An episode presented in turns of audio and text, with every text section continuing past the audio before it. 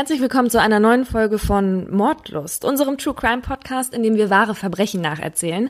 Mein Name ist Paulina Kraser. Und ich bin Laura Wohlers. Wir erzählen uns hier gegenseitig jeweils einen Fall, von dem der andere nichts weiß. Und deswegen bekommt ihr auch unsere ungefilterten Reaktionen mit. Wir kommentieren die Fälle auch, manchmal auch ein bisschen sarkastisch, das ist aber nie despektierlich gemeint. Heute geht es unter anderem um den Mordparagraphen, aber vorher habe ich noch ein kleines Update. Und zwar geht es um meinen Fall aus Folge 10. Da hatten wir ja beide einen Fall von Kindermördern erzählt und meiner war der Mord an dem zweijährigen James Bulger aus England. Der wurde von zwei zehnjährigen Jungen entführt und umgebracht. Ja, jedenfalls ist da letztes Jahr ein Kurzfilm über den Fall rausgekommen, der jetzt sogar für einen Oscar nominiert ist. Der Produzent hatte vor dem Film aber nicht mit der Familie des zweijährigen Opfers gesprochen. Und das haben die Eltern von dem jetzt öffentlich kritisiert, also die Eltern von James. Und sie wollen auch, dass der Film von der Liste der Nominierungen ganz gestrichen wird und deshalb wurde auch schon eine Petition gestartet.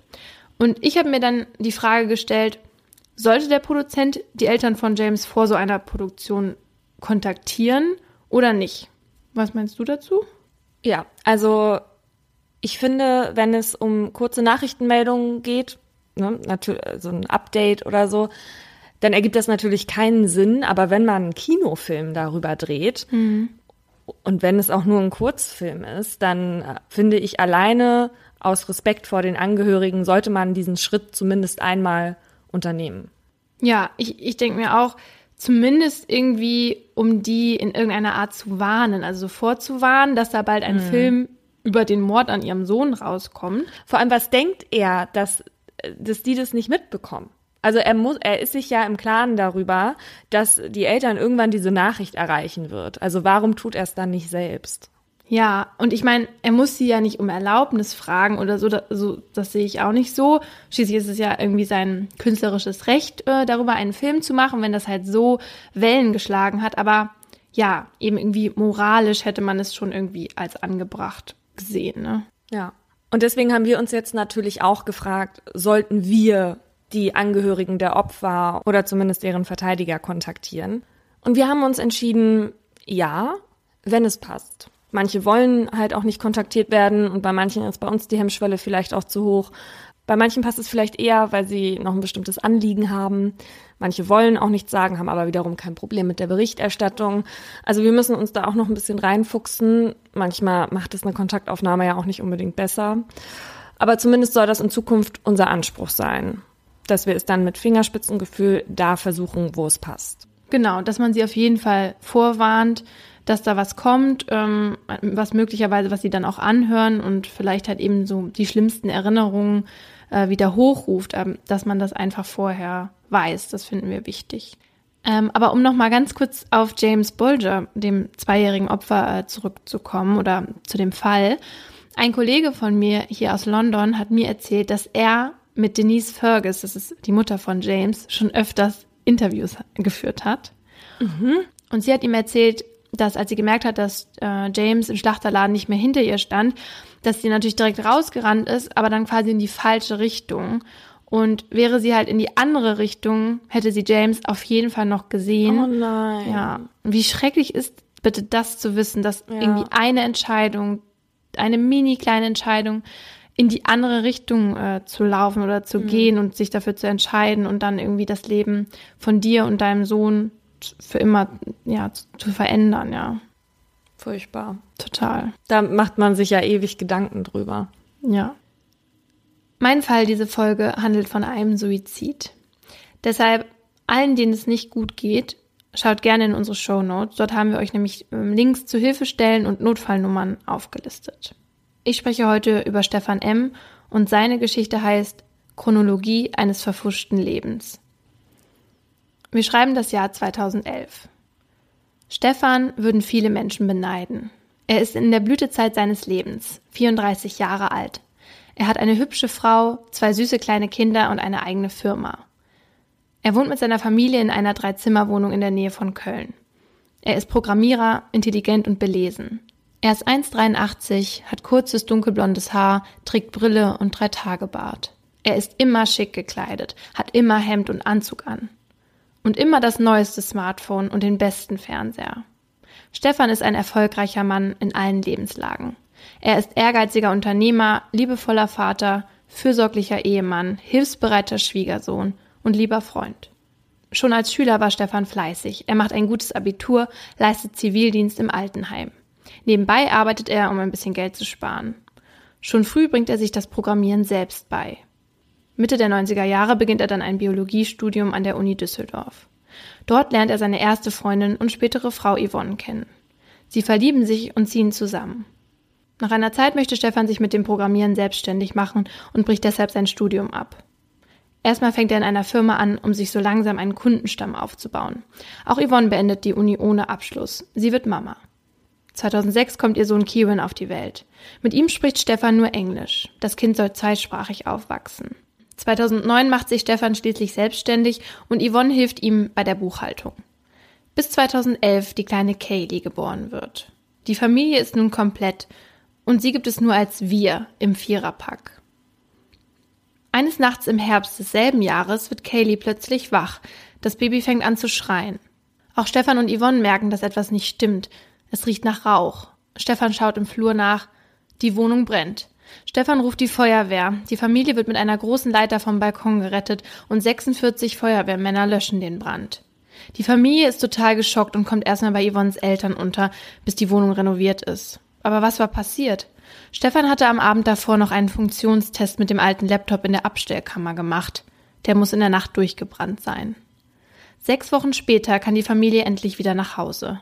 Stefans bester Freund schenkt ihm zum Wiedereinzug einen Rauchmelder. Falls es nochmal brennt. Beide lachen. Doch ein paar Monate später brennt es wieder. Dabei sterben alle vier Familienmitglieder. Mm -mm. Stefan M. kommt am 30. November 1977 als erstes von vier Kindern von Monika und Hans-Dieter M. in Solingen zur Welt. Die Mutter leidet an Depressionen, ertränkt sie in Alkohol.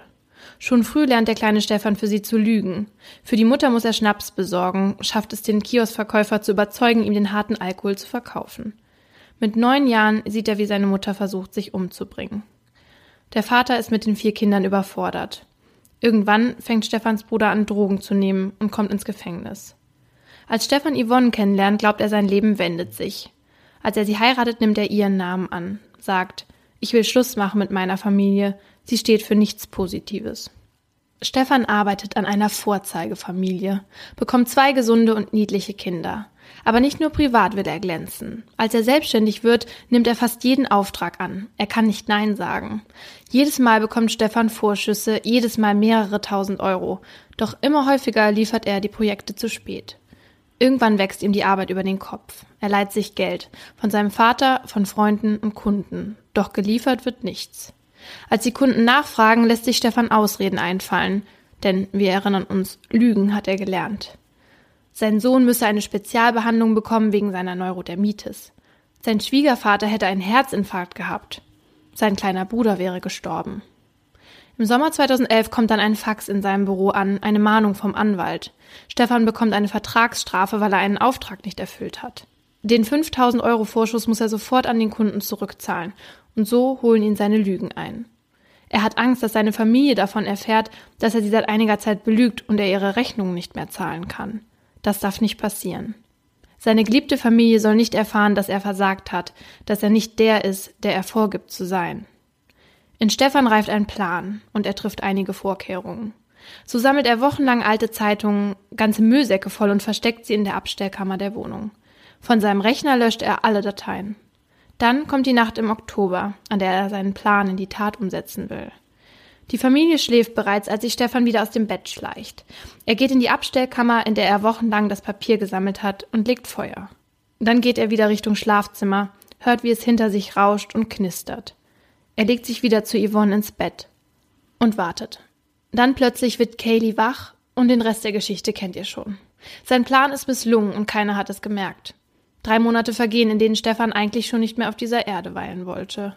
In dieser Zeit geht er nicht mehr wirklich zur Arbeit. Dafür verschwinden immer wieder Wertgegenstände aus der Wohnung und dem Büro, die angeblich geklaut wurden. Gegenstände, die man zu Geld machen kann, das Stefan gut gebrauchen kann. Und in seiner Umgebung scheint keiner etwas zu merken.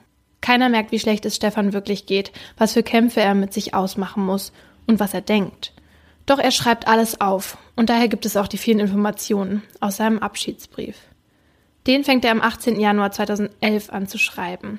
Nach der Hälfte hört er auf, geht zu Rewe, kauft mehrere Rollen Frischhaltefolie, Streichhölzer und Brennpaste. In der Apotheke besorgt er Betäubungsmittel.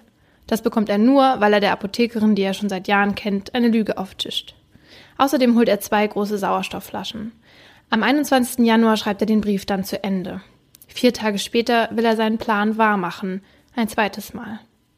An dem Abend des 25. Januar bringt Yvonne die Kinder ins Bett und danach legt sich auch das Ehepaar hin. Als alle tief und fest schlafen, steht Stefan auf. Er geht ins Bad, öffnet die Flasche mit Betäubungsmittel und tränkt ein Tuch damit. Mit dem Tuch geht er zurück ins Schlafzimmer und presst ihn so fest auf Yvonnes Mund und Nase, dass sie einen Bluterguss auf den Lippen bekommt. Yvonne hört auf zu atmen. Dasselbe macht er bei seiner neun Monate alten Tochter. Oh Gott. Auch Kaylee hört auf zu atmen.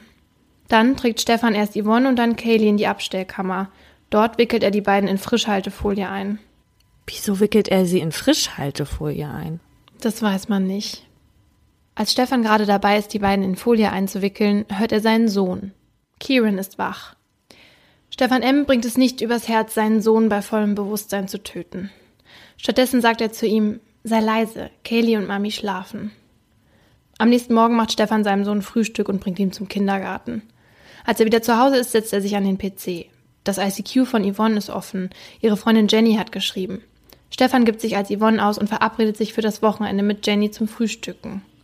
Außerdem rufen Yvonnes Schwester und Mutter an. Stefan lügt auch hier. Yvonne ist krank und kann nicht telefonieren. Außerdem spricht er mit einem Kunden und sichert zu, einen Auftrag bis Montag fertigzustellen. Mit seinem besten Freund verabredet er sich zum Playstation-Spielen. Er packt Umzugskisten, schreibt die Namen seiner Bekannten drauf und lädt sie ins Auto. Sein Erbe. Das sind ein paar Brettspiele, Perlenketten, ein Staubsauger und eine Musikanlage. Und die Tochter und die Mutter sind immer noch in der Abstellkammer in Frischhaltefolie eingewickelt? Mhm. Wie viele Tage? Das ist nur der nächste Tag quasi. Uh. Als er Kieran nachmittags vom Kindergarten abholt, fährt er erst mit ihm zu McDonalds und kauft ihm danach eine Spielzeugeisenbahn für mehr als 300 Euro. Aber der arme Sohn, der muss es doch, also der, der hat es doch gesehen. Der hat es nicht gesehen. Nicht? Nee, der hat ihn nur gehört. Der, aber er fragt sich doch, wo die sind. Ja, ja, das fragt er sich bestimmt. Ja, dann fahren Vater und Sohn ins Büro und spielen den restlichen Tag mit der Spielzeugeisenbahn. Der letzte Tag seines Sohnes soll ein schöner werden, denkt Stefan. Bevor die beiden zurück nach Hause fahren, stellt er sich vor den Kalender in seinem Büro. Er schaut sich den heutigen Tag an. Dann markiert er den 26. Januar mit dem roten Kästchen und malt darunter ein schwarzes Kreuz. Abends bringt er seinen Sohn dann zu Bett. Als Kieran schläft, kommt sein Vater zurück ins Zimmer und drückt auch ihm ein Tuch getränkt mit Betäubungsmittel auf Nase und Mund. Kieran hört auf zu atmen. Dann wird er zu seiner Mutter und zu seiner kleinen Schwester in die Abstellkammer getragen. Die Leichen dekoriert Stefan mit Kleidungsstücken, Büchern und DVDs. Wie er dekoriert sie. Der legt es auf die drauf. Warum? Weiß nicht. Vielleicht denkt er Grabbeigaben oder so. Wie so eine morbide Version von Tine Wittler? ja, so könnte man das auch nennen. naja, also auf jeden Fall ähm, stellt Stefan dann eine Matratze vor die Haustür und zieht ein Sofa in den Flur und drapiert alles brennbare Material um diese Couch herum und macht alle Fenster zu. Damit das Feuer aber trotz fehlendem Sauerstoff brennt, öffnet er zwei große Sauerstoffflaschen. Dann legt er Feuer in der Abstellkammer und setzt sich auf das Sofa. Am Morgen des 27. Januar findet die Feuerwehr die Familie tot in ihrer Wohnung. Und auf der Homepage von Stefan M. einen Abschiedsbrief mit dem Titel Chronologie eines verfuschten Lebens. Oh nein. Also, ich finde die Umstände, wie er das alles gemacht hat, ich, also da sind bei mir so viele Fragezeichen irgendwie. Ähm, auch, dass er mit dem Sohn dann noch irgendwie einen Tag verbracht hat Mhm. und so, weißt du, ich, ich stelle mir das so schwer vor, auch als Vater, das dann noch so durchzuziehen. Aber ich habe mich schon ganz oft gefragt, was in diesen Köpfen bei so einem erweiterten Suizid halt vorgeht.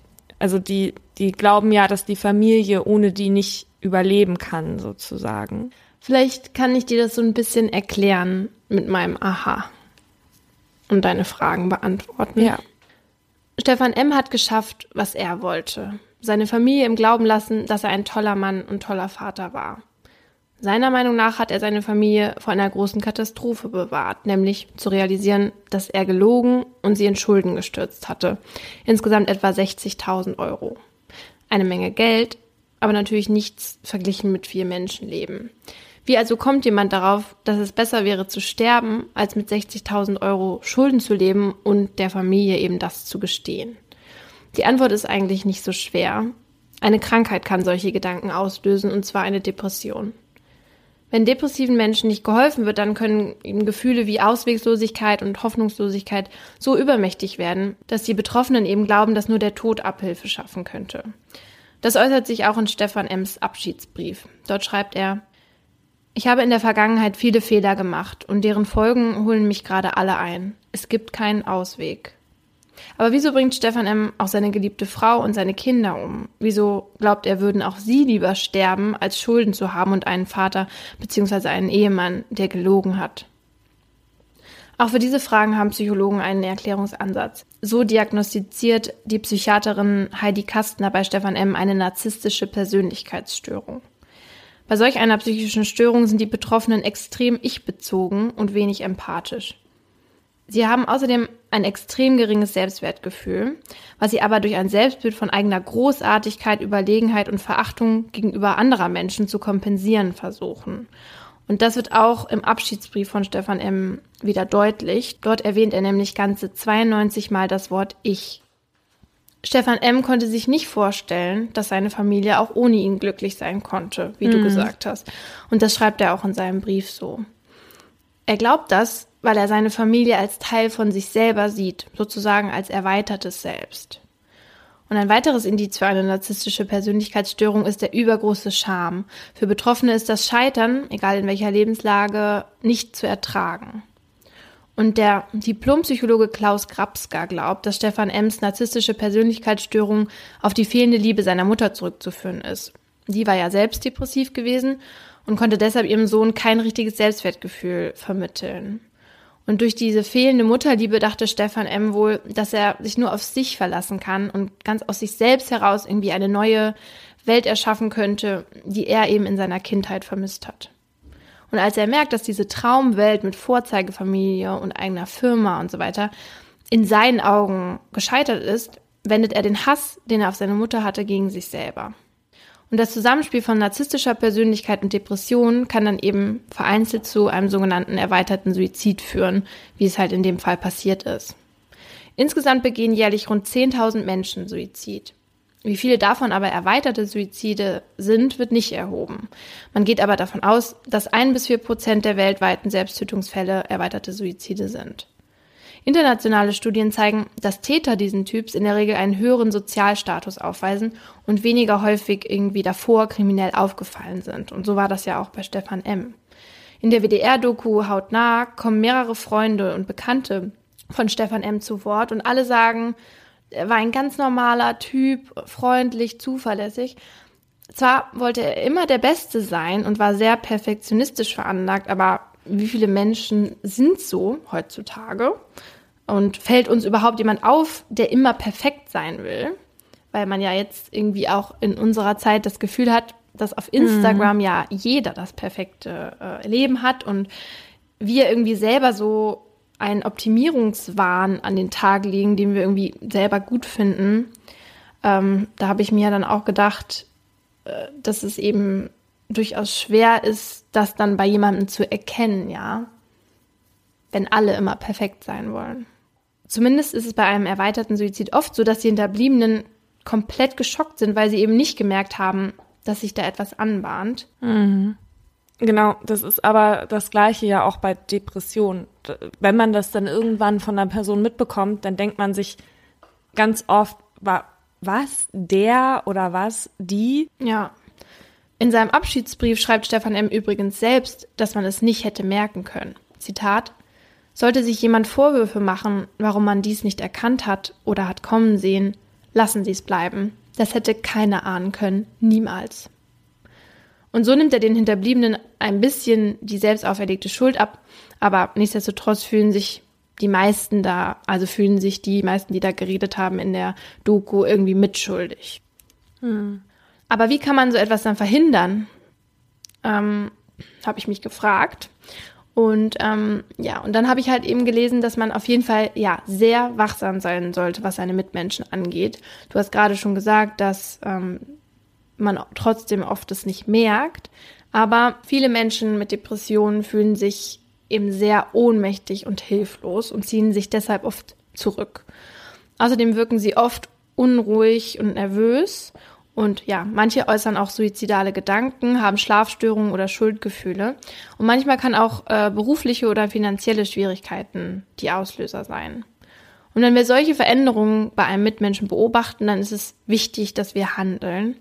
Und zwar mit Reden. Und zwar in einer ruhigen und sachlichen Art und Weise darauf ansprechen. Denn in der Regel ist es für die Person nämlich eine Entlastung, mit einer anderen Person über diese Gedanken zu sprechen. Und ganz wichtig ist natürlich, dass man professionelle Hilfe dann hinzuzieht, also zum Arzt geht, Psychotherapeuten oder in eine Klinik mit, mit diesem Menschen und dem gegenüber zeigen, dass man ihm für ihn da ist, dass er nicht alleine ist und ähm, dass man ihm Mut macht, dass man aus dieser Situation rauskommt gemeinsam. Und der Facharzt für Psychiatrie und Psychotherapie, Professor Volker Faust, hat es meiner Meinung nach ganz gut beschrieben. Der hat nämlich mal gesagt, Selbstmord, das ist die Abwesenheit der anderen. Und Paulina hatte ja in Folge 6 schon einmal den Werteeffekt angesprochen und wegen dem war es mir auch besonders wichtig zu zeigen, dass der Suizid in meinem Fall, wie auch die meisten anderen Suizide, infolge einer psychischen Erkrankung passieren und dass Menschen mit solchen Erkrankungen Hilfe brauchen und dass diese in Deutschland auch für jeden angeboten werden. Das Problem bei Depressiven ist halt, oft kannst du denen noch so viel Hilfe anbieten, sie fühlen sich trotzdem alleine, mhm. weil weil keiner in sie reingucken kann und weil es in dem Moment ganz wenig Menschen nachvollziehen können und weil ganz wenig Menschen dazu in der Lage sind, den anderen so zu erreichen, dass er das Gefühl hat, da ist wirklich jemand da. Genau, aber das Wichtigste ist, dass man es versucht und dass man ja. professionelle Hilfe ranzieht, weil die, genau, das sind dann die Experten. Hm. Die meisten Infos zu meinem Fall habe ich übrigens aus einem Zeitartikel von Amrei Cohen und aus einer WDR-Dokumentation der Reihe Menschen hautnah. Und falls ihr Lust habt, euch unsere Quellen mal näher anzuschauen und noch mehr über die Fälle zu erfahren, könnt ihr das, denn wir packen euch jetzt immer die wichtigsten Links mit in die Show Notes.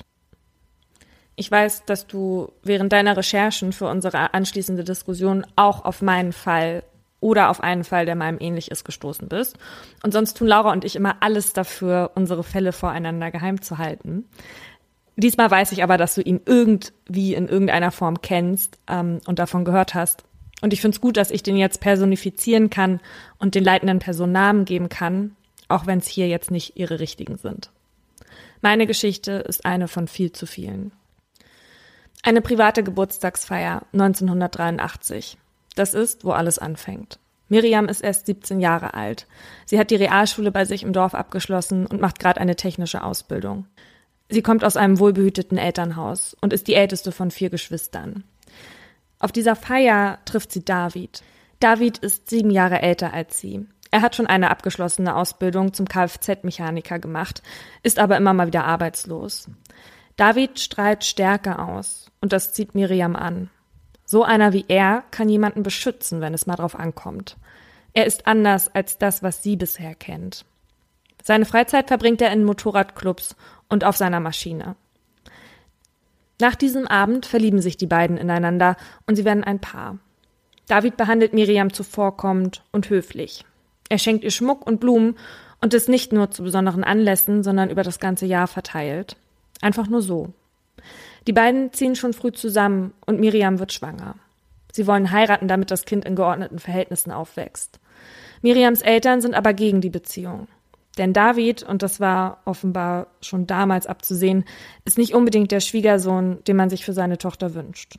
Kurz vor der Hochzeit 1986 sitzt David wegen Körperverletzung einen Monat in Untersuchungshaft. Hm. Eine von Miriams Freundinnen hatte damals erzählt, dass sie von ihrem Freund geschlagen wird. Miriam hatte geantwortet, das könnte mir nie passieren. Das ist jetzt schon viele Jahre her. Es ist 2001 und Miriam und David sind jetzt seit 15 Jahren verheiratet. Ihr Leben sieht jetzt mit 35 Jahren komplett anders aus. Als David Miriam das erste Mal ohrfeigte, war es aus Eifersucht. Mhm. Er war extrem eifersüchtig. Er hatte sich aber gleich danach entschuldigt und Miriam fühlte sich sogar ein bisschen geschmeichelt. Er hat es ja gemacht, weil er sie liebt. So erklärte sie sich das zumindest damals. Sie beide hatten es heruntergespielt. Bei dieser Ohrfeige blieb es aber nicht. Miriam muss sich im Haushalt um alles kümmern. Seine Kleidung bereitlegen, ihn anziehen, sie muss ihn sogar waschen. Und wenn etwas mal nicht so läuft, wie er es haben will, dreht er durch und schlägt ihr ins Gesicht. Mhm. Tut mir leid, aber du hast mich ja provoziert. Du bist ja eigentlich schuld daran, dass ich dich schlagen muss. So sagt sie, hat er seine Ausfälle gerechtfertigt. Irgendwann wurden seine Wutausbrüche aber so willkürlich, dass Miriam gar nicht mehr wusste, was sie richtig und was falsch gemacht hat. Am Anfang, als die Schläger härter wurden, hatte Miriam noch versucht, sie abzublocken. Sie hatte die Hände über das Gesicht gehalten. Das hat ihn dann aber nur noch wütender gemacht. Meinst du etwa, du musst dich jetzt nicht von mir schlagen lassen? hatte er sie gefragt. Und danach gab es noch mehr Prügel. Auch als sie mit ihrer zweiten Tochter schwanger war, hatte er keine Rücksicht auf seine Frau genommen und ihr in den Bauch getreten. Mm. Das war der Moment, in dem sie all ihren Mut zusammengenommen hat und mit der zweijährigen Tochter in ein Frauenhaus gezogen ist. Gut. Ihre Eltern wollten sie nicht aufnehmen.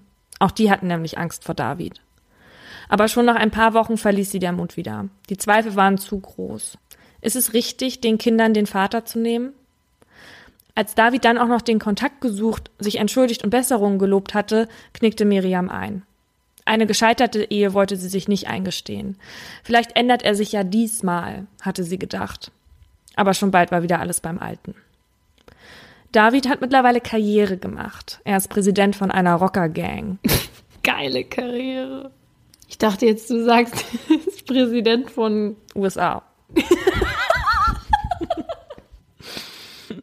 das ganze Dorf kennt ihn und weiß, dass er seine Familie tyrannisiert. Zu einer Nachbarin hatte er einmal gesagt, wenn meine Frau mich verlässt, bringe ich die Kinder um. Was? Auch die Kinder sind jetzt Opfer seiner Wut. Miriam schlägt er jetzt sogar, wenn er etwas Schlechtes geträumt hat. Einmal schlug er ihr mitten in der Nacht einfach ins Gesicht, weil sie ihm angeblich Gründe für eifersüchtige Träume geliefert hat. Mm Wegen einer Nierenquetschung und Gehirnerschütterung war sie schon mal im Krankenhaus und musste da stationär behandelt werden. Die Schwestern log sie an. Sie sagte, sie wäre die Treppe heruntergefallen. Ich nagle dich noch lebendig ans Kreuz, hatte er ihr gedroht, und einmal hatte er ihren Kopf so heftig gegen die Zimmerwand geschlagen, dass er selbst dachte, er habe sie umgebracht. Mm Zweimal schon hat sich Miriam versucht, mit Tabletten das Leben zu nehmen. Weihnachten 2000 nahm er sie einmal mit in den Rockerclub, in dem er Präsident war. Da hatte er sie vor all seinen Freunden beleidigt und gezwungen, sich niederzuknien. Sie musste alle möglichen Beleidigungen nachsprechen, die er sagte. Oh Gott. Alle haben dabei zugesehen. Vor einiger Zeit hatte David dann die Idee, sich als Gastwirt selbstständig zu machen.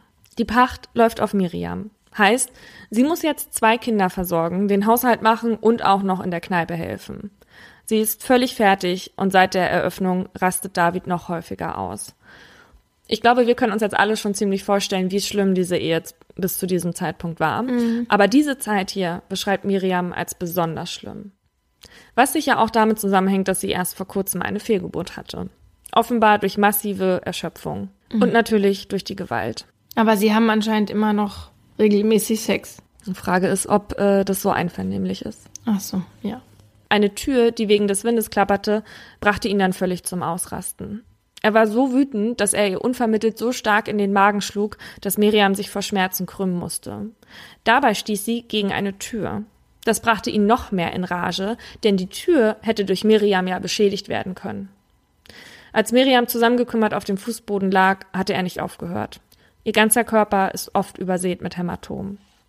Es fällt ihr zunehmend schwerer, das alles auszuhalten. Schlafen kann sie auch nicht mehr. Die Wunden und die blauen Flecke hatte sie sich immer übergeschminkt, lange Pullover getragen und die Haare ins Gesicht gekämmt und ein Lächeln aufgesetzt, auch wenn es nicht wirklich was zu lächeln gab. Am frühen Morgen des 21. September 2001, sagt Miriam in einer Doku des NDR, kommt David um halb vier von der gemeinsamen Kneipe nach Hause. In der Tasche hat er einen Revolver, den er sonst in der Kneipe aufbewahrt. Mm -mm. Falls es mal Streit mit einer verfeindeten Rockergang gibt, ist er vorbereitet. Was jetzt passiert, schildert Miriam später so. Miriam soll sich an den Tisch setzen. Er hat den Revolver dabei. Er will russisch Roulette spielen. Mm Sie hat Todesangst. Irgendwann hat David genug und geht ins Bett. Miriam lässt er dort sitzen. Gegen Mittag wacht David dann auf und ruft nach Miriam. Die Kinder sind da schon in der Schule. Sie folgt seinen Rufen, sagt sie, und geht ins Schlafzimmer. Er sitzt aufrecht im Bett und sagt zu ihr, jetzt können wir da weitermachen, wo wir gestern aufgehört haben. Miriam sieht die Waffe auf dem Nachttisch liegen, greift nach ihr und feuert im Sekundentakt auf David, bis sie irgendwann am Durchklicken merkt, dass das Magazin leer ist. Oh Gott, jetzt bringt er dich um, denkt Miriam und rennt in den Flur. Da versteckt sie sich hinter einem Nachttisch. Sie weiß selbst, dass es kein gutes Versteck ist. Dort sitzt sie in der Hocke und wartet, bis David kommt. Ganz kurz. Für den Zuhörer hört sich das an, als hätte die auf den geschossen. Ja, hat sie auch. Aber wenn die die ganze Zeit auf den schießt, ist der doch tot, oder nicht? Sie erzählt es so. Sie hat auf ihn geschossen und ist dann in den Flur gerannt und wartet, bis der kommt. Okay. Und wartet und wartet. Und wartet gefühlt eine halbe Ewigkeit aber David kommt nicht. Sie steht auf und wagt einen Blick ins Schlafzimmer, und da liegt David. Tot. Sie hatte achtmal auf ihn geschossen, und zweimal hat sie getroffen. Einmal in den Oberarm und einmal direkt ins Herz. Gezielt hat sie nicht, sagt sie. Dafür, dass sie aber nicht gezielt hat, hat sie aber dann schon einmal richtig gut getroffen, ne? Mhm. Sie sagt aber, sie hatte nur abgedrückt, bis die Waffe leer war. Sie geht raus und schließt die Tür hinter sich. Unter der Dusche überlegt sich Miriam, was sie nun machen soll. Sie schreibt ihren Töchtern eine SMS, kommt nach der Schule gleich nach Hause. Dann ruft sie bei einem ehemaligen befreundeten Nachbarn an. Der gibt ihr die Handynummer von einem Anwalt. Der fährt direkt zum Haus von Miriam und David. Als er da eintrifft, kocht Miriam gerade etwas für ihre Kinder und die sitzen in der Küche. In der Doku Das soll Recht sein vom NDR sagt Miriams Anwalt, er hätte seine Mandantin körperlich und psychisch am Ende vorgefunden. Vier Stunden später führen die Polizisten Miriam ab. Im Juni 2002 beginnt der Prozess gegen sie. Die Anklage lautet Mord. Miriam bekommt in der U-Haft damals zu hören, dass sie nun wirklich jeden Richter hätte haben können, aber gerade nicht den, der bei ihrem Prozess den Vorsitz hat. Der soll nämlich dafür bekannt sein, oft lebenslänglich zu verhängen. In den Verhandlungstagen werden sehr viele Zeugen gehört. Wenn Miriam etwas sagt, dann spricht sie leise und schaut dabei auf den Boden. Sie wirkt eingeschüchtert und traurig. Die Zeugen, die vorsprechen müssen, beschreiben Miriam als lamm fromm, David dagegen als Tyrann, der sie ständig beschimpfte und herumkommandierte. Eine Nachbarin sagt aus, dass er sie wie eine Sklavin behandelt und sie wegen jeder Kleinigkeit beschimpft hat. Nach den Vernehmungen sind sich die Beobachter einig, dass alle Miriam ihre Geschichte von der Ehe glauben. Keiner zweifelt daran, dass sie sich jahrelang hat erniedrigen lassen müssen. Nur wie ihr Mann zu Tode gekommen ist, daran zweifelt man. Man glaubt ihr nicht, dass es so passiert ist, wie ich eben erzählt habe. Das ballistische Gutachten ergibt nämlich, dass David gelegen haben muss. Das haben die Ermittler anhand der Schusswinkel erkennen können. Hm. Und das ist ein Problem. Denn wenn David wach gewesen wäre und sie geschlagen hätte oder auch nur aufgestanden wäre, dann stünde die Chance höher, dass das Gericht eine Notwehr anerkennt. Und dann wäre Miriams geringstmögliche Mittel die Waffe gewesen. Und Miriam hätte eventuell straffrei davon kommen können. Denn wer sich in Notwehr verteidigt, handelt nicht rechtswidrig. Sollte David wirklich geschlafen haben, dann hätte Miriam heimtückisch gehandelt, mhm. weil ihr Mann arg und wehrlos gewesen wäre. Und das würde wiederum eine lebenslange Freiheitsstrafe nach sich ziehen. Die Ermittler aber gehen davon aus, dass Miriam selbst in die Kneipe gefahren ist um sich den Revolver zu holen, weil sie damit ihren Mann umbringen wollte. Mhm. Sie glauben ihr die Geschichte mit dem russisch Roulette nicht. Warum nicht? Weil es da zu viele Ungereimtheiten gab in dem, was sie erzählt hat. Okay. Also zum einen haben zum Beispiel diese vielen Stunden zwischen der Tat und dem Anruf bei der Polizei dazu geführt, dass die ihr nicht geglaubt haben, weil das passt quasi nicht zu einem klassischen Affekttäter. Und außerdem ist das, was sie erzählt hatte, einfach nicht so richtig schlüssig. Ähm, Angeblich auch, weil Miriam je nach Ermittlungsstand ihre Geschichte immer so ein bisschen angepasst hat. Okay. Miriam bleibt aber dabei. Sie wollte David nicht umbringen. Sie wollte sich nur verteidigen, weil sie befürchtete, umgebracht zu werden. Sie hatte halt einfach keinen anderen Ausweg mehr gesehen. Mhm. Am 11. Juli 2002 verkündet das Landgericht sein Urteil und spricht Miriam des heimtückisch begangenen Mordes an ihrem Ehemann David schuldig. Aber es erkennt die außergewöhnlichen Umstände an und verhängt statt lebenslang eine Freiheitsstrafe von neun Jahren. Das nennt man übrigens Rechtsfolgenlösung. Die kommt zum Einsatz, wenn trotz der Schwere der Tat ein gemilderter Strafrahmen verhängt wird, weil ungewöhnliche Umstände vorliegen, die die Täterschuld mildern. Mhm. Die Journalistin Andrea Spatzer, die den Prozess damals beobachtet hat, sagt, irgendwie hat sich das trotzdem nach viel angefühlt. Und auch Miriam und ihr Anwalt empfinden das Urteil als ungerecht und legen deswegen Revision ein. Und tatsächlich. Im März 2003 heben die Karlsruher Richter das Urteil auf. Eine Notwehr sieht aber auch der Bundesgerichtshof nicht. Sie bestätigen den Mord aus Heimtücke. Das Landgericht soll aber diesmal prüfen, ob in dem Fall ein entschuldigender Notstand vorliege. Diese Prüfung wurde laut Bundesgerichtshof nämlich versäumt.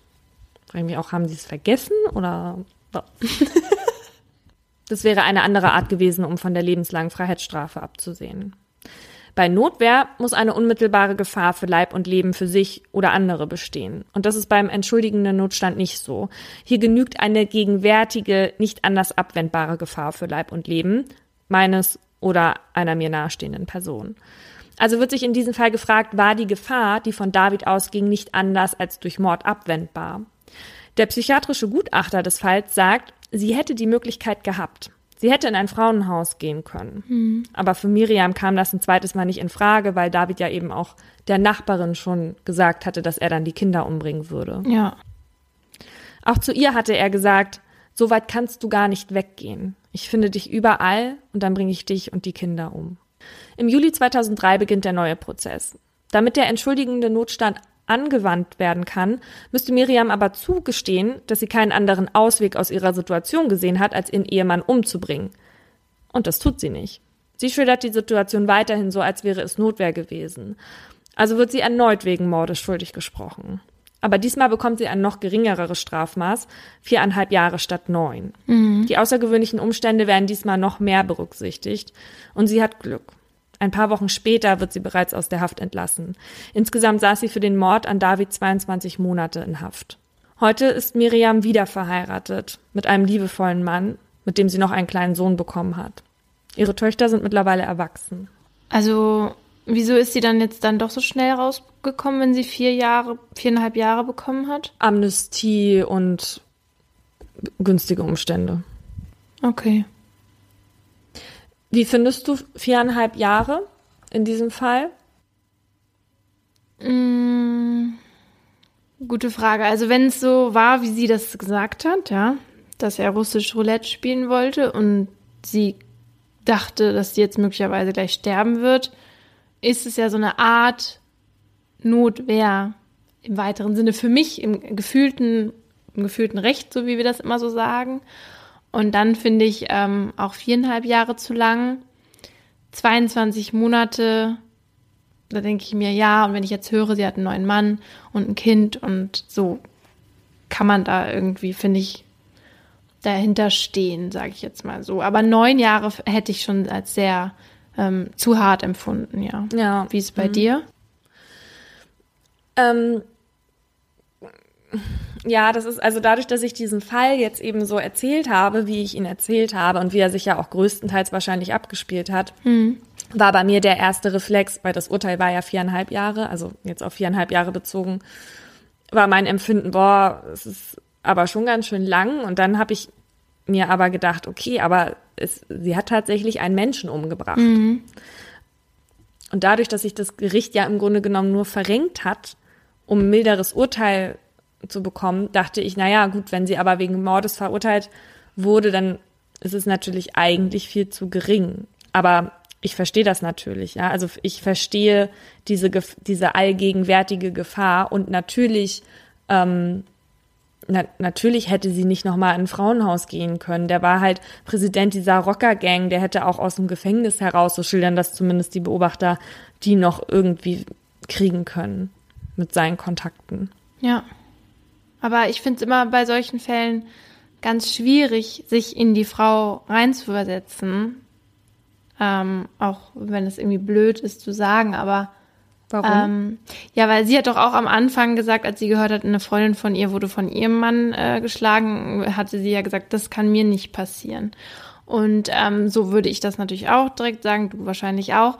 Aber ähm, eben, man weiß nicht, wie man in was für Situationen reagiert, aber man denkt sich halt so, äh, wieso ist sie da nicht schon viel früher weg? Wie, wieso hat sie das mit sich machen lassen? Und diese ganzen Sachen, die man halt immer mhm. sagt, wenn, wenn man entweder hört, eine Frau wird die ganze Zeit betrogen oder eben halt noch schlimmer, Eine Frau wird äh, die ganze Zeit misshandelt, ja.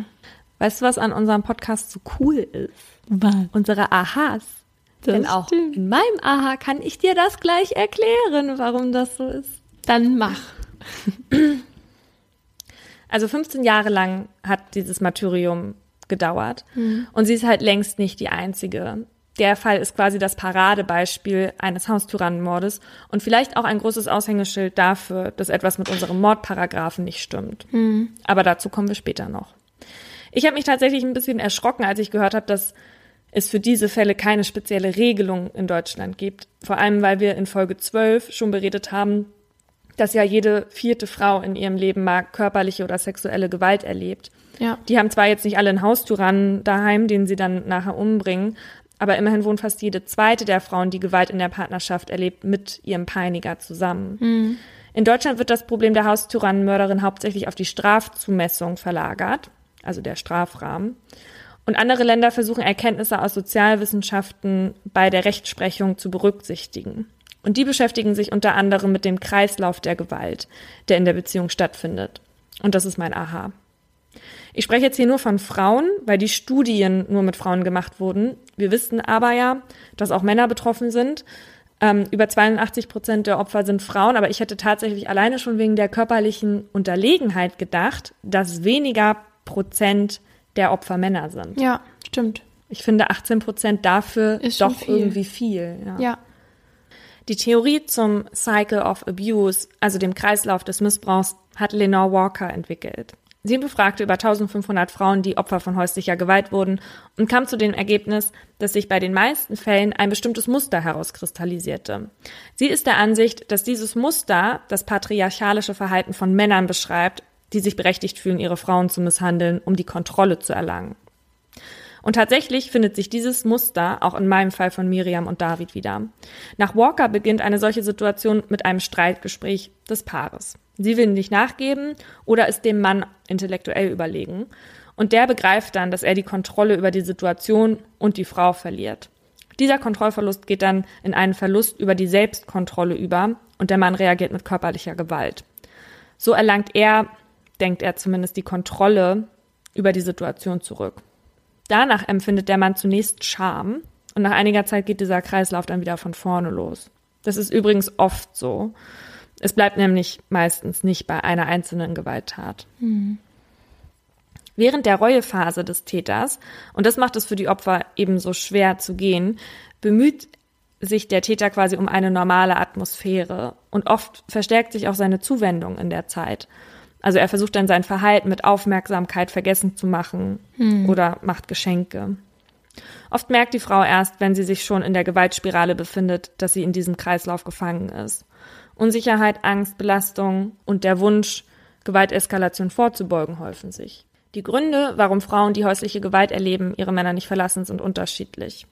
Bei Miriam spielten gleich mehrere Faktoren eine Rolle, wie zum Beispiel, dass die Gefahrensituation für die Frau zunimmt, sobald sie sich entscheidet, den Mann zu verlassen. David hatte ja halt eben ihr und den Nachbarn konkret angedroht, dass er sie umbringen wird, wenn sie das wagen würde. Auch der Versuch, die Liebe und die Familie zu retten, spielt oft eine Rolle. Sich ein Scheitern einzugestehen, ist halt oft schwer für Betroffene. Miriam hatte in einem Interview bei der NDR-Doku gesagt, dass man damit ungerne hausieren geht, weil es einem unangenehm ist, dass der Partner einen schlägt. Ist ja Klar. auch demütigend. Ja. Außerdem wissen viele Frauen nicht wohin. Ihnen fehlt die Unterstützung von außen. Sie haben keine Ahnung, was sie ohne den Partner machen sollen und wie sie sich ein neues Leben aufbauen sollen. Ja, und bei Miriam war ja sogar, die Eltern haben ja sogar gesagt, dass sie sie nicht aufnehmen. Das, das Ja. fand ich ziemlich hart, oder? Ja. Und außerdem sind sie emotional abhängig, je länger sie sich in der Beziehung befinden. Ich glaube, das hat, haben abgespeckt alle schon mal erlebt, dass man emotional so abhängig von der Laune des Partners ist. Und das ist manchmal wirklich echt schwer, da rauszukommen. Und das ist in diesem Fall natürlich noch viel, viel dramatischer. Ja, und deswegen, das war eben das, was ich eben meinte, dass man immer erst sagt, das würde ich, das würde mir nie passieren, so würde ich nie handeln und so weiter, bis man irgendwie in derselben Situation ist und Genau. total verliebt ist oder was weiß ich, ja. Ja. Manche Leute manipulieren ja auch einfach deinen Verstand, ohne Ja. dass du das merkst. Ja, da kannst du noch so gefeit gegen sein. manchmal passiert es halt doch. Mhm. Je nachdem auch, in welcher Situation du dich im Leben gerade befindest. Noch eine Erklärung dafür findet sich im Stockholm-Syndrom. Das erklärt die psychologischen Vorgänge bei Entführungsopfern. Die Opfer passen sich an, um zu überleben und übernehmen die Sicht des Täters. Viele Frauen suchen deswegen die Schuld auch bei sich. Das ist übrigens gar nicht so weit weg von der Idealisierung, über die ich in Folge 11 gesprochen habe. Mhm. Das Opfer fällt quasi in den Zustand eines hilflosen Kindes zurück, das von den Eltern abhängig ist, wegen der Überlebensstrategie. Hast du das im Freundeskreis schon mal erlebt, dass irgendwer geschlagen wurde vom Partner? -mm. Also nicht, dass ich wüsste, auf jeden Fall. Ich hatte mal eine Freundin im Freundeskreis, ähm, bei der ich das erstens niemals gedacht hätte, mhm. weil das die tougheste Freundin war, die ich hatte. Sie hat es mir auch nie erzählt. Ich habe das immer nur durch Erzählungen von anderen mitbekommen mhm. ähm, und konnte das gar nicht glauben. Und ich habe es tatsächlich auch eine Weile gar nicht geglaubt. Im Nachhinein äh, bereue ich das total, dass ich die da nie drauf angesprochen habe. Ich glaube aber tatsächlich, und wahrscheinlich ist es total der Irrglaube von mir, aber ich glaube auch nicht, dass sie mir das erzählt hätte, weil es halt eben ja dann doch erniedrigend ist. Und gerade für eine Person, die so stark ist und die sich eigentlich von niemandem was sagen lässt, die wird jetzt ja nicht unbedingt, ja, die, das hat ja auch Miriam gesagt, die wollen sich ja auch nicht eingestehen, dass man sich zu Hause verprügeln lässt. Ja, ja krass. Miriam oder eher eine andere Person, die Miriam overvoiced, spricht übrigens in einem Feature vom SWR 2 Tandem über ihre Zeit und bei Das soll Recht sein vom NDR mit Ingo Zamperoni. Da bespricht er mit Schöffen Kriminalfälle. Allerdings, und das ist mir tatsächlich erst später aufgefallen, auch den Fall von Hans und Ulrike von Müllmann den ich ja in der letzten Folge behandelt habe. Einen Fall gibt es aber noch, den ihr noch nicht kennt. Und die Diskussionen zu den strafrechtlichen Themen sind sowieso immer interessant. Deswegen lohnt sich das auch nochmal anzusehen, auch wenn ihr jetzt schon zwei Fälle davon kennt. Die Dokus sind aber nur noch teilweise bis zum 12. Februar verfügbar. Also wenn ihr das noch sehen wollt, Link gibt's in den Show Notes. Der Fall des Haustyrannenmordes wird immer wieder herangezogen, um deutlich zu machen, dass etwas mit unserem Mordparagraphen nicht stimmt. Denn wenn sich das Gericht fast verbiegen muss, um ein Urteil sprechen zu können, was in so einem Fall als gerecht empfunden wird oder erscheint, dann muss vielleicht wirklich etwas geändert werden. Und bei eigentlich jeder anderen Strafvorschrift ist es möglich, Besonderheiten eines Falls im Rahmen der Strafzumessung zu berücksichtigen, aber nicht beim Mord. Und das verträgt sich eigentlich nicht mit unserem Schuldprinzip. Also, dass ein Täter je nach Ausmaß seiner individuellen Schuld eine höhere oder niedrigere Strafe bekommt. Ja, was ist eigentlich der Mordparagraph und wer gilt in Deutschland rechtlich gesehen als Mörder? Und das ist leider gar nicht so leicht zu beantworten. Das mussten Paulina und ich im Laufe unserer Recherchen immer wieder feststellen. Aber die Kritik kommt später. Jetzt erstmal die Hard Facts.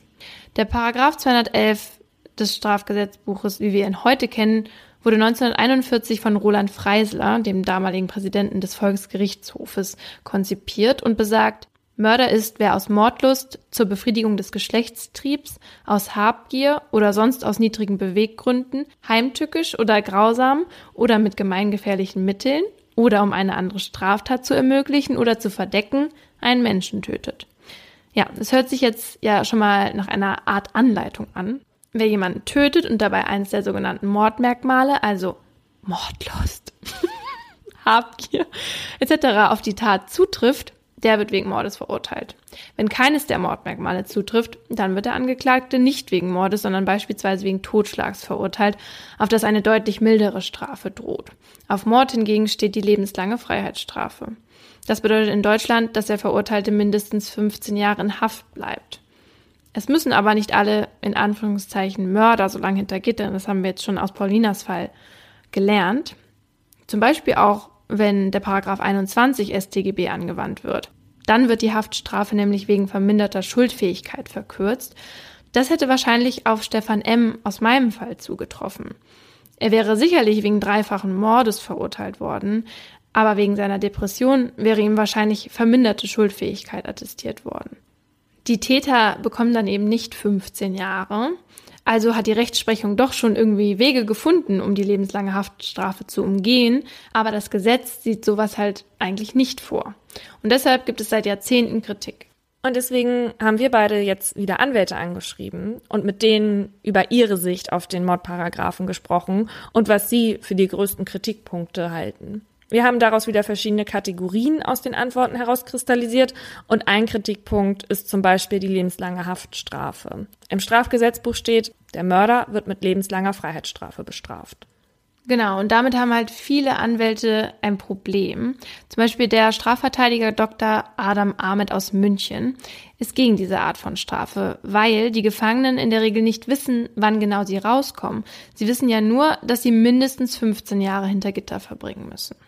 Das ist bei Totschlag anders. Da sitzt man allerhöchstens 15 Jahre. Ein Häftling, der also die Höchststrafe bei Totschlag bekommen hat, weiß, wenn er reinkommt, wenn ich mich anstrenge, komme ich nach zehn Jahren raus, also nach zwei Drittel der Strafe. Und wenn, wenn ich mich nicht anstrenge, dann komme ich nach 15 Jahren raus. Egal wie er sich verhält, er hat einen Zeitpunkt vor Augen, auf den er hinarbeiten kann, so Ahmed. Das hat ein wegen Mordes verurteilter Mensch eben nicht. Und das ist psychisch sehr belastend, sagt der Strafverteidiger. Der Rechtsanwalt Arne Timmermann hat uns das Policy Paper der Strafverteidigervereinigung geschickt. Und da werden die Forderungen nach der Abschaffung von einer lebenslangen Freiheitsstrafe genau begründet. Und zwar sehen die das so, die lebenslange Freiheitsstrafe ist eine Vernichtungsstrafe. Als Totalverfügung des Staates über den von ihr betroffenen Bürger macht sie ihn zu einem Objekt der Strafe. Sie fügt damit den von ihr Betroffenen wie auch dem Rechtssystem einen anhaltenden und schwer zu heilenden Schaden zu. Und der Strafverteidiger aus dem Schackendorf-Prozess, Jonas Hennig, geht genau darauf ein. Ähm, er ist nämlich der Meinung, dass die Verfassung uns dazu zwingt, die lebenslange Freiheitsstrafe abzuschaffen. Er hat mir nämlich erzählt, dass sich das Bundesverfassungsgericht 1977 mit der Frage beschäftigt hat, ob die lebenslange Freiheitsstrafe gegen die Würde des Menschen verstößt. Das Gericht kam damals zu dem Schluss, dass der Gesetzgeber untersuchen müsse, ob lebenslange Haft irreparable Schäden verursacht. Seit mehr als 30 Jahren missachtet der Gesetzgeber jetzt aber schon diesen Auftrag es gibt nämlich bis heute keine aussagekräftige Langzeitstudie dazu. Hennig sieht so eine Untersuchung aber auch nicht nötig. Er sagt, dass eine lebenslange Freiheitsstrafe mit der in Artikel 1 des Grundgesetzes verbürgten Würde des Menschen nicht zu vereinen ist, weil die Menschen durch so eine Strafe eben kein Recht auf Resozialisierung haben. Die Strafverteidigervereinigungen beschäftigen sich auch mit dem Strafzweck. Und die meinen, eine lebenslange Freiheitsstrafe würde den Täter nicht davon abschrecken, ein Verbrechen zu begehen. So heißt es auch im Policy Paper. Also, dass es höchst fraglich ist, ob eine Strafandrohung überhaupt im Zusammenhang mit der Kriminalitätsentwicklung steht. Mhm. Wer einen Menschen tötet, wägt in der Regel nicht rational kalkulierend ab, ob die Tat die mögliche Strafe lohnt, heißt es da. Ja, das kann man sich auf jeden Fall vorstellen, dass es so ist. Ja, genau. Auf die Frage, ob eine lebenslange Freiheitsstrafe bei Mord weiterhin zwingend sein sollte, antwortet Rechtsanwältin Katja Günther ja weil nur so der verfassungsrechtlich geforderte Schutz des menschlichen Lebens gewährleistet werden kann. Das heißt, sie stellt sich also gegen die Meinung, die wir bisher gehört haben. Weil das menschliche Leben das höchste Schutzgut ist, das unsere Rechtsordnung kennt, muss der Staat auch mit den Mitteln des Strafrechts dafür Sorge tragen, dass kein menschliches Leben aus nichtigen oder verwerflichen Motiven zur Ermöglichung oder Verdeckung einer anderen Straftat oder auf eine besonders abstoßende, hinterhältige oder gemeingefährliche Weise ausgelöscht werden darf. Hä? Aber also sie sagt einfach nur, die soll, dass es diese lang, lange Haftstrafe geben soll, damit die nicht nochmal rauskommen und jemanden umbringen? Oder warum? Nein, sie sagt, sie sagt, ähm, das menschliche Leben ist das höchste Schutzgut und der Staat muss alles dafür tun und Sorge tragen, dass ähm, Morde nicht begangen werden dürfen. Ja, okay, aber es heißt ja auch nicht, dass jetzt nur weil die ähm, lebenslange Haftstrafe abgeschafft wird, dass Leute nicht trotzdem 15 Jahre hintergittern können und danach noch in die Sicherungsverwahrung kommen. Das heißt es ja nicht. Ne?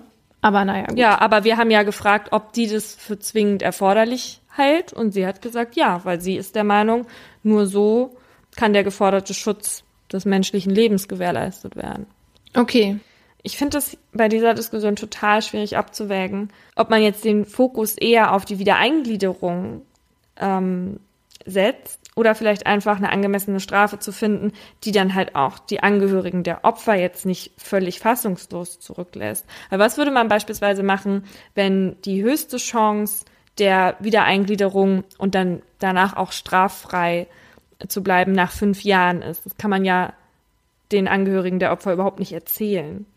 Wenn die nur fünf Jahre dann, ja, okay. Mhm. Ja, ich meine, das ist jetzt natürlich das Extrembeispiel, das würde so ja auch nicht passieren, aber weißt du, ich finde, ich finde, das Verhältnis ist einfach sehr schwer irgendwie. Total. Ich finde das auch äh, schwer, aber ich, ich bin auch dagegen, dass es die lebenslange Haftstrafe gibt, weil ich das halt wirklich wie ein Psychoterror empfinde wenn man nicht weiß, wann man rauskommt.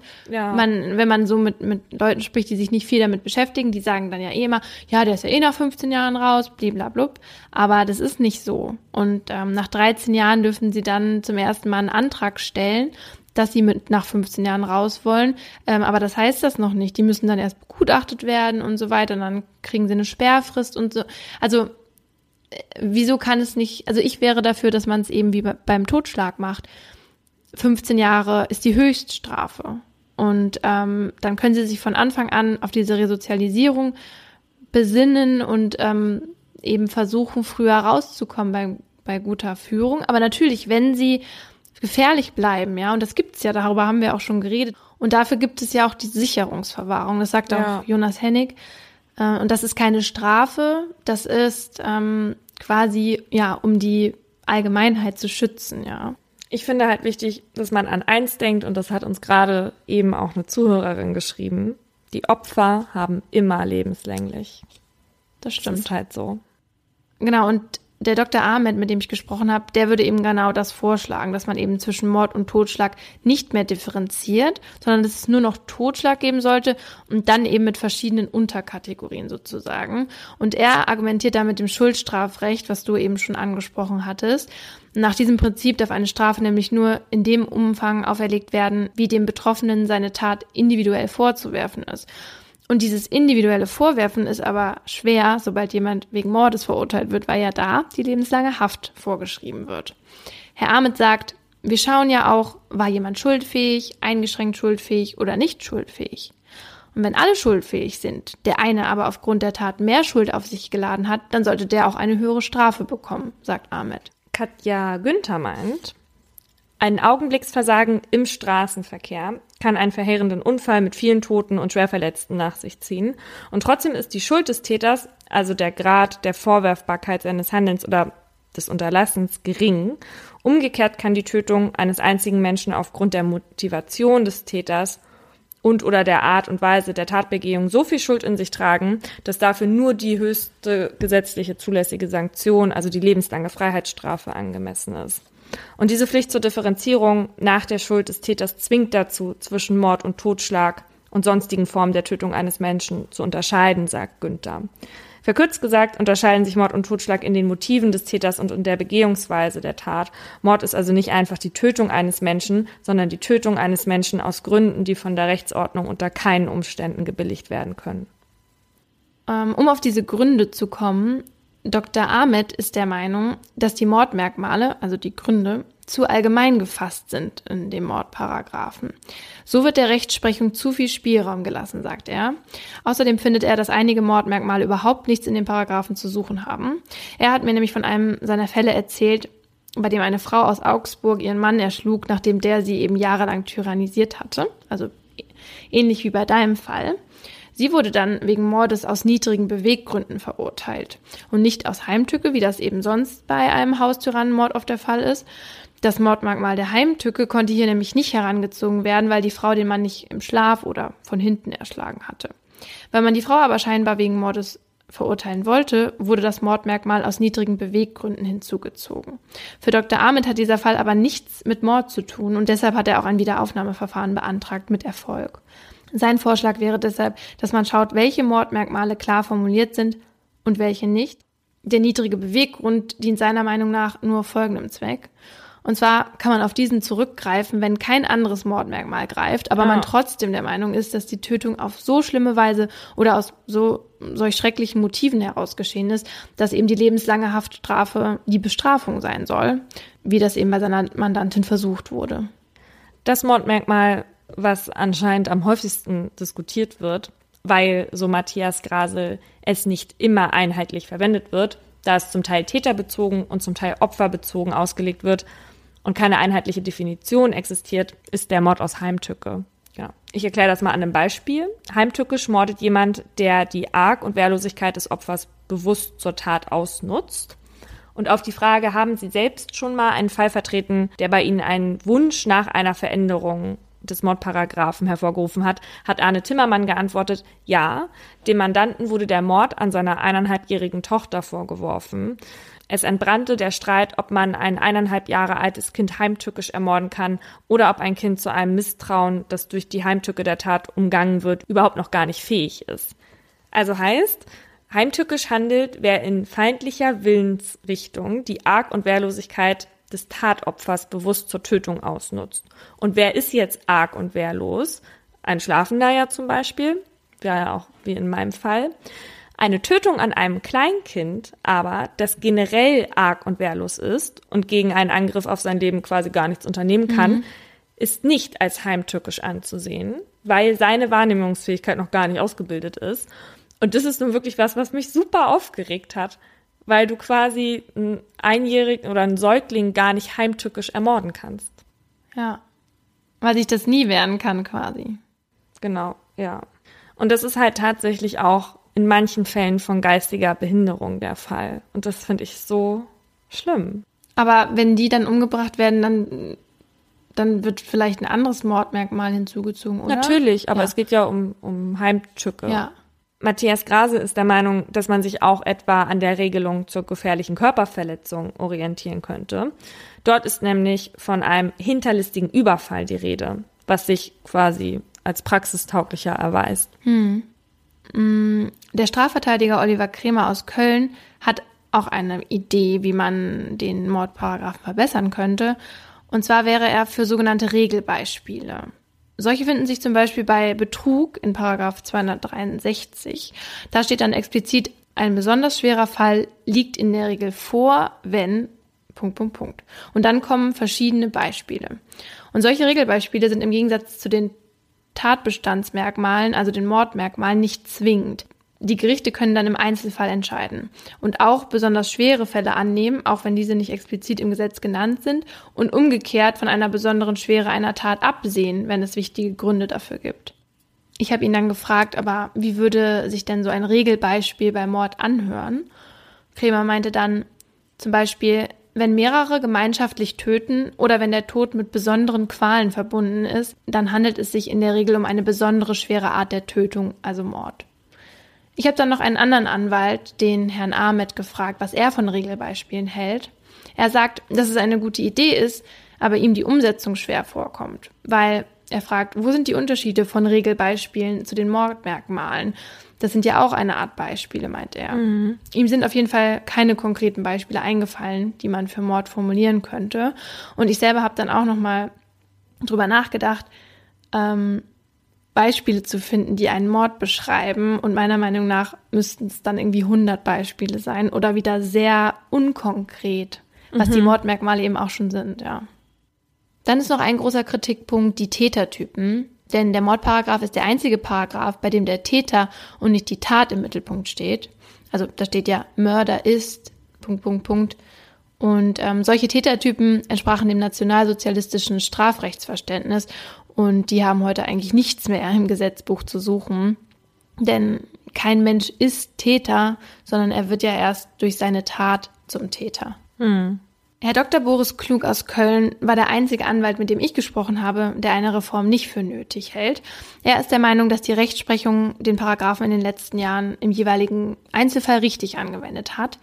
Ihm sind auch aus seiner Vergangenheit kaum Fälle bekannt, in denen durch höhere Gerichte Verurteilungen nach Paragraph 211 hätten revidiert werden müssen. Herr Klug hält auch die Mordmerkmale, so wie sie sind, für ausreichend. Einige Formulierungen könnten angepasst werden, sagt er. Aber er sagt auch, ein Gesetz kann niemals jeden Fall regeln. Das muss das Gericht im Einzelfall machen. Er sagt aber schon, dass die Täterdefinition, wie sie im Paragraph 211 steht, falsch ist. Aber dass hier eine einfache redaktionelle Änderung reichen würde, also von Mörder ist wer, Punkt, Punkt, Punkt, zu des Mordes macht sich derjenige schuldig wer, Punkt, Punkt, Punkt. Und ich fand das sehr interessant, weil ich der Meinung war, dass Strafverteidiger sich in der in der Hinsicht relativ einig sind, dachte ich zumindest, weil man das immer hört und mit denen, denen wir bis jetzt zu tun hatten, der Meinung waren. Aber dass von meinen sechs befragten Anwälten schon einer gegen eine Reform ist und bei dir auch schon eine dabei ist, hat mich gewundert. Weil ich meine, es ist ja auch so, dass die Rechtsprechung schon viel machen kann. Aber eine Reform tut ja jetzt auch keinem weh. Und wenn sie für mehr Rechtssicherheit sorgen kann, dann finde ich, sollte man sie auch machen. Hm. Was mir aber auch einige der Anwälte gesagt haben, war, dass sie vermuten, dass sich nichts tut, weil die regierende Politik sich querstellt, um ihre konservativen Wähler nicht zu verlieren. Es war ja schon mal eine Reform angedacht. Ähm, der damalige Justizminister Heiko Maas hatte mit einer Expertenkommission einen Bericht zur Reform der Tötungsdelikte im Strafrecht vorgelegt. Und das hätte zum Beispiel bei der Heimtücke so ausgesehen, dass die schon vorliegt, wenn der Täter die Wehrlosigkeit des Opfers ausnutzt also vorher musste quasi die Wehrlosigkeit des Opfers aus seiner Arglosigkeit folgen. Mhm. Und die hätten das dann ähm, bei der Reform verknappt. Und damit wären dann eben auch Kinder unter diese Kategorie der Wehrlosigkeit gefallen. Und auf die Frage, wie weit man mit den Reformen ist, antwortete die jetzige Bundesjustizministerin Katharina Barley, Änderungen stehen derzeit nicht auf der Tagesordnung. Es gibt auch keinen unmittelbaren Handlungsdruck, denn die Gerichte mit dem Bundesverfassungsgericht an der Spitze haben Lösungswege für problematische Fälle gefunden. Ja, haben sie. Aber eine Reform eines Paragraphen würde trotzdem für mehr Rechtssicherheit sorgen. Ich finde es schade, dass die ganze Arbeit von dem Maß quasi jetzt für die Katz war. ich meine, ist sie ja vielleicht Der nicht, vielleicht greift man darauf ja nochmal zurück, aber ich finde es schon komisch, dass sie das jetzt so komplett anders sieht als er. Ist halt schade. Ja. Und hier noch, wie gewohnt, ein Update zum Schackendorf-Fall. Mhm. Um euch nochmal daran zu erinnern, worum es geht. Volker L. ist angeklagt, seine Frau Nadine L. getötet zu haben und sitzt deswegen gerade in U-Haft. Er soll sie nach einem Streit beim Spazierengehen erschlagen haben. Beweise dafür gibt es nicht. Es handelt sich also hier um einen Indizienprozess, der gerade vor dem Landgericht Kiel verhandelt wird. Im Laufe der Verhandlungen sind immer wieder neue Details ans Licht gekommen. Volker und Nadine L. sollen Probleme in der Ehe gehabt haben. Die Nachbarn berichteten von lauten Auseinandersetzungen. Kurz vor dem Mord hatten sie wegen Streitigkeiten einen gemeinsamen Urlaub sogar abgebrochen. Aber es wurden auch DNA-Spuren eines Straftäters, der nicht Volker L. ist, auf der Tatwaffe gefunden. Mhm. In der letzten Folge hatten wir berichtet, dass Dr. Jonas Hennig, das ist der Strafverteidiger des Angeklagten, einen weiteren Beweisantrag gestellt hat, bezogen auf den Verdächtigen, dessen DNA auf der Tatwaffe gefunden wurde. Dieser wurde jetzt allerdings abgelehnt und die Staatsanwaltschaft und die Nebenklage haben heute sogar ihr Schlussplädoyer gehalten. Das war allerdings nicht öffentlich. Mhm. Heißt, Presse war nicht erlaubt. Die Staatsanwaltschaft hat auf eine Verurteilung wegen Mordes plädiert, aus niedrigen Beweggründen, und die Nebenklage wegen Totschlags. Mit uns spricht jetzt Strafverteidiger Dr. Jonas Hennig. Dr. Hennig, der Prozess war ja weitestgehend öffentlich. Warum sind es die Plädoyers denn jetzt nicht? Das hat den Hintergrund, dass eine Zeugin außerhalb der Öffentlichkeit äh, vernommen wurde, so unter Ausschluss der Öffentlichkeit, ähm, weil es da auch um intime Dinge, nämlich das Sexualleben ging. Dann sieht das Gesetz zwingend vor, dass auch die Schlussvorträge unter Ausschluss der Öffentlichkeit stattfinden, weil es ja denkbar ist, dass in diesen Schlussvorträgen auf die Aussage, Inhalte der nicht öffentlichen Vernehmung Bezug genommen wird. In diesem Fall war das überhaupt nicht das Problem. Diese Zeugenaussage spielte letztlich überhaupt keine Rolle, schon gar nicht der Teil, der in nicht öffentlicher Verhandlung stattgefunden hat. Sie plädieren aber weiterhin auf Freispruch, right? Mein Plädoyer wird auf einen Freispruch gerichtet sein. Ähm, ich bin überzeugt davon, dass mein Mandant unschuldig ist. Man kann hier in diesem Verfahren sicherlich vieles glauben in die eine oder andere Richtung. Das ist möglich, aber wenn man verurteilen will, dann schreibt das Gesetz vor, muss das Gericht eine Überzeugung bilden, eine Überzeugung gestützt auf das, was die Anklage vorwirft. Und eine Überzeugung, eine sichere Überzeugung kann man nach dieser Aktenlage und auch nach der Durchführung dieser Beweisaufnahme meines Erachtens ganz klar nicht bilden. Und daher ist mein Mandant frei zu sprechen. Das wird diese Kammer allerdings nicht tun, sonst hätte sie den Haftbefehl aufgehoben. Alles Weitere äh, wird dann durch das Revisionsgericht zu klären sein, durch den Bundesgerichtshof. Äh, denn das Urteil wird, wenn es nicht zu einem Freispruch kommt, von meiner Seite aus Wege der Revision angegriffen. Also Ihnen ist schon klar, dass Sie das Urteil, sollte das jetzt nicht Freispruch sein, gar nicht akzeptieren werden. Mein Mandant sagt, er ist unschuldig. Ich glaube ihm das. Ich äh, gehe aber auch äh, völlig unabhängig davon äh, davon aus, dass ja diese Hauptverhandlung keine Beweise erbracht hat, die eine Überzeugung stützen, nach der mein Mandant der Täter gewesen ist. Wie wird denn Ihr Plädoyer genau aussehen? Naja, ich werde die Ergebnisse der Beweisaufnahme umfassend äh, würdigen. Insbesondere wird es darum gehen, dass die Einlassung meines Mandanten, die der bei der Polizei äh, gemacht hat, äh, eine plausible Erklärung darstellt, eine plausible, im Wesentlichen widerspruchsfreie Darstellung, äh, die sich auch mit objektiven Beweismitteln deckt.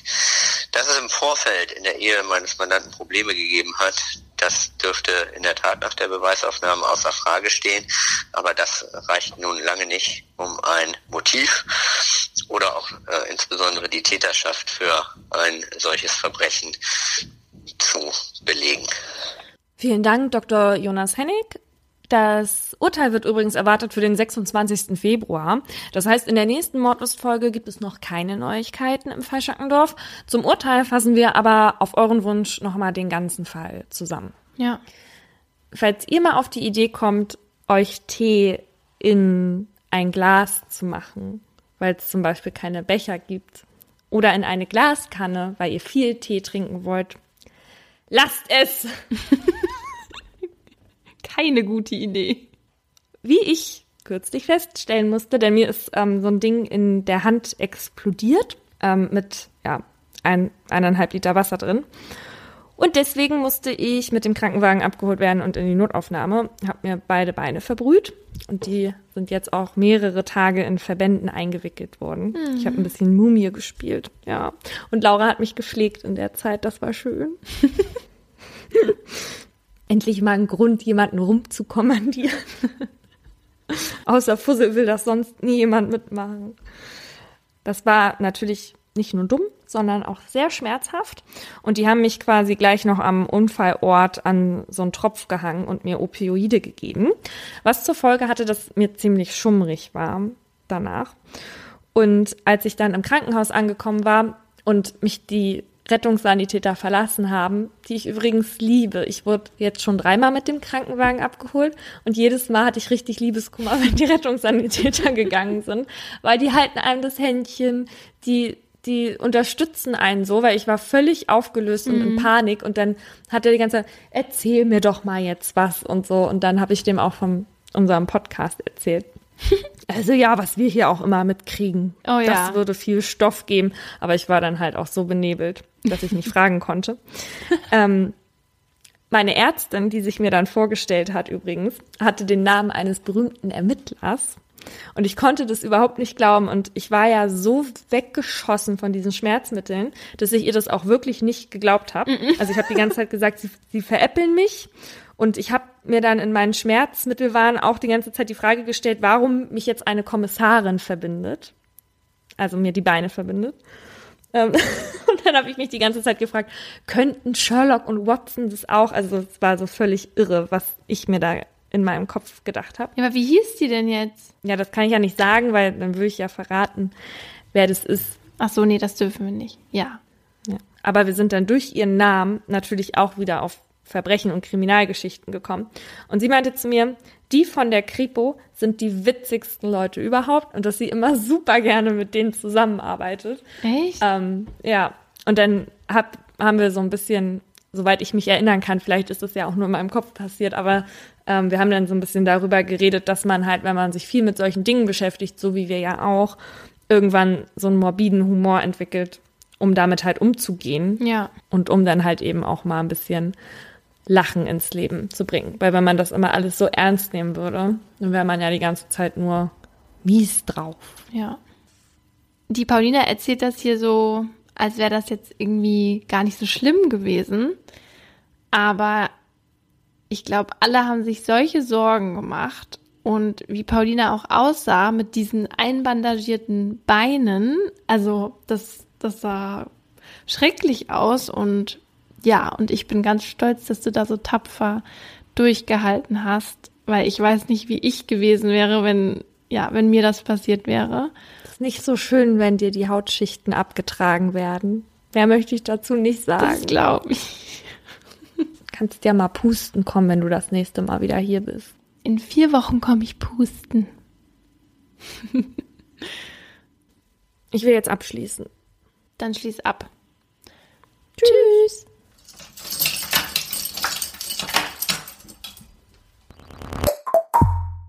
Das war ein Podcast von Funk.